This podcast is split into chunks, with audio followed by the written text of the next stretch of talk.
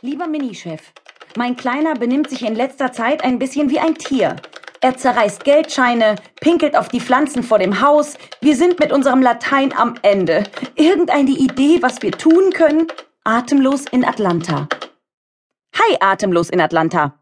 Wenn Kleinkinder sich in dieser Art ausleben, bedeutet das, dass sie nicht genug Liebe oder rote Getränke bekommen. Versuch die Dosis von beidem zu erhöhen. Und wenn du schon dabei bist, kannst du dir auch gleich deinen vorwurfsvollen Ton abgewöhnen. Mit freundlichem Gruß, Mini-Chef. Warum hast du das gemacht? Das Verhalten von Kleinkindern und wie man sie in Ruhe lässt. Nicht so laut, nicht so grob, nicht so stürmisch. Wenn du ein Erwachsener bist, hast du diese Sätze in den letzten zehn Minuten wahrscheinlich zwischen drei und vierhundert Mal verwendet. Weißt du, was es heißt, sich um seine eigenen Angelegenheiten zu kümmern? Es bedeutet, dem Geist deines Kindes Freiheit zu lassen. Deine wichtigste Aufgabe ist es, den Nachschub an unzerbrochenen Keksen und gesundem Saft zu gewährleisten. Anstatt deinen Sonnenschein einzuengen und zu reglementieren, solltest du versuchen, das Verhalten deines süßen Kindes zu verstehen, um schneller und besser auf seine Wünsche eingehen zu können. Wutanfälle es gibt ein sehr schmutziges Wort, das gemeinhin benutzt wird, um die milden Gefühlsausbrüche zu beschreiben, zu denen Kleinkindern gelegentlich neigen. Dieses Wort lautet Wutanfall. Doch diese Bezeichnung ist nicht nur herabsetzend, sondern spricht auch die Partei, die für besagte Wutanfälle verantwortlich ist, also dich, von jeglicher Schuld frei. Ab sofort werfen wir das Wort Wutanfall in die symbolische Mülltonne und ersetzen es durch den Begriff lautstarke Reaktion. Der Supermarkt ist ein Minenfeld für Eltern-Kind-Konflikte, vor allem wegen der übermäßigen Verwendung des schmutzigen Wortes Nein. Weitgehend unbekannt ist zudem, dass grünes Gemüse ein negatives Energiefeld erzeugt, das Traurigkeit und Wut der Kinder beim Lebensmittelkauf nur noch verstärken.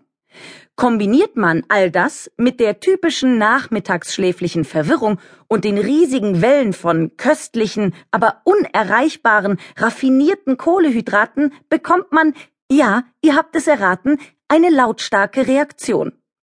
Wahrscheinlich fragt ihr euch jetzt, Moment mal, warum machen diese Eltern nicht einfach gleich im Laden eine Packung Kekse auf, damit ihr Kind glücklich ist? Was ist daran verkehrt? Nichts. Nichts ist daran verkehrt. Nur ihre eigene Sturheit hält die Erwachsenen davon ab, einen Karton Cornflakes aufzureißen, damit ihr Kind die Kraft sammeln kann, um es durch den späten Nachmittag zu schaffen. Man sagt, Hochmut kommt vor dem Fall. In diesem Fall kommt sie vor lautstarken und offen gestanden recht beeindruckenden Reaktionen der Kleinkinder.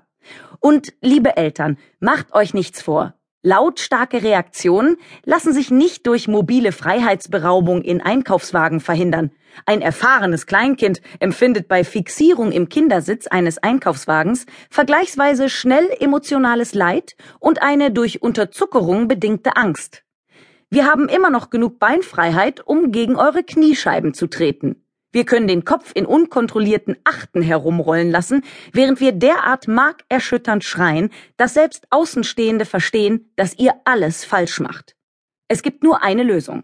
Die Cracker, Joghurt, Joghurt mit den Händen zu essen ist übrigens völlig in Ordnung, oder Familienpackung Lakritz gleich an Ort und Stelle zu öffnen.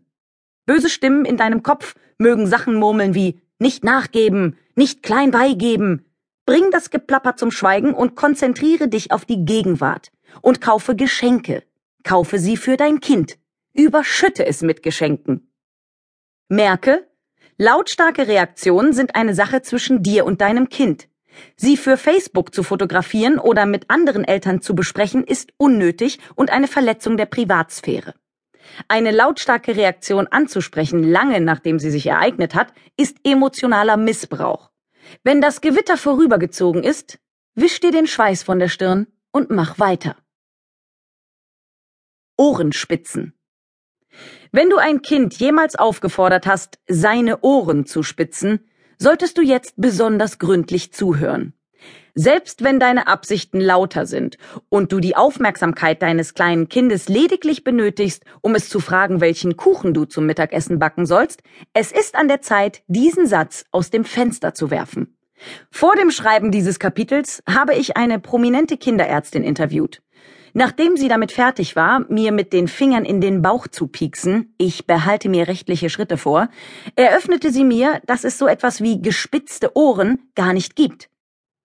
Womöglich kommst du dir jetzt wie ein Idiot vor. Das ist normal. Sei nachsichtig mit dir selbst und hör weiter zu. Lass uns zum Kern der Sache kommen. Wenn du dein Kleinkind zu dieser Unmöglichkeit aufforderst, willst du eigentlich sagen, hör mir jetzt sofort zu. Überraschung! Dein Kind hört dich. Er oder sie praktiziert lediglich, was wir in der Kleinkinderwelt selektive Wahrnehmung nennen. Dein Kind hat wahrscheinlich kein Hörproblem. Deshalb besteht auch keine Notwendigkeit, dicht neben seinem Ohr mit den Fingern zu schnippen und auf korrespondierendes Blinzeln zu warten. Wir können euch hören. Es interessiert uns bloß nicht. Teilen. Teilen ist dumm. Tut mir leid, ich wollte nicht vorgreifen, aber Teilen ist ein zentrales Thema in vielen Elternratgebern. Wie ihr bestimmt gerne hören werdet, liegen sie alle falsch. Es ist an der Zeit, euren gesunden Menschenverstand einzuschalten. Alles auf der Welt ist nach Besitz aufgeteilt. Wir benutzen das Wort deins und noch wichtiger, meins, um Objekte zu kennzeichnen. Es gibt auch das Wort unser aber das wird ausschließlich für Sachen benutzt, die man schwer in eine Tasche stecken kann, wie zum Beispiel Sonnenlicht, Luft oder Parkanlagen. Sandspielzeuge, Autos, Puppen und Nahrungsmittel kann man allein besitzen. Es klingt vielleicht lächerlich, aber viele Erwachsene glauben tatsächlich, weil Kinder noch kein Geld verdienen, sei ihr kompletter Besitz allgemeingut. Diese Form des Kommunismus ist nicht nur gefährlich, sondern auch komplett verkehrt. 70 Prozent aller körperlichen Angriffe von Kleinkindern auf andere Kleinkinder haben etwas mit Teilen zu tun. 68 Prozent aller Kinderkrankheiten sind eine direkte Folge von Teilen. Nach zu langen Aufenthalten im Supermarkt ist Teilen die Hauptursache für lautstarke Reaktionen. Haltet ihr es immer noch für eine gute Idee? Teilen ist eine Form von Diebstahl und gehört abgeschafft. Dein Kind wird ganz natürlich ein Empfinden für Solidarität entwickeln, sobald es eine klare Vorstellung davon hat, was ihm gehört. Außerdem verhindert der Glaube, dass alle Dinge allen gehören, die Entwicklung eines gütigen Herzens. Denn warum sollte man etwas abgeben, wenn ohnehin jeder potenziell Zugriff auf alles hat? Der Spielplatz ist nicht die ehemalige Sowjetunion. Bevor du dort aufkreuzt, solltest du dich vergewissern, dass dein Kind einen Korb voller funktionierender Sandspielzeuge mit sich führt. Eine Verabredung zum Spielen soll schließlich kein Anlass werden, begehrliche Blicke oder Hände auf die Schätze anderer zu legen. Du bist eingeladen, die schöne Atmosphäre bei uns zu genießen.